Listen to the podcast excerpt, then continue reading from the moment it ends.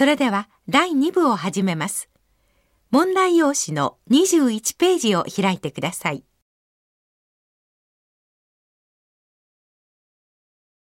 第2部第2部のテストは、音声を聞きながら問題用紙に書かれたものを読んで質問に答える問題です。2つのセクションに分かれています。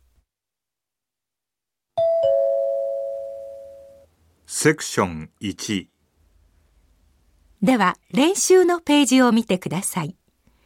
このセクションでは音声を聞きながら問題用紙を見て答えてください。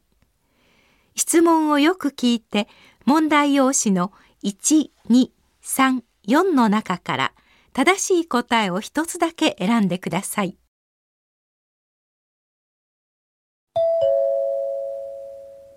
練習次の写真は上司の家族からの電話を取り継いでメモを書いている場面です。この社員は家族から電話があったことをメモでどのように報告しますか？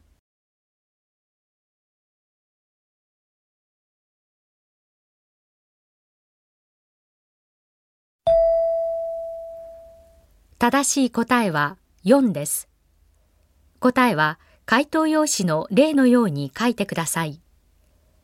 では始めます。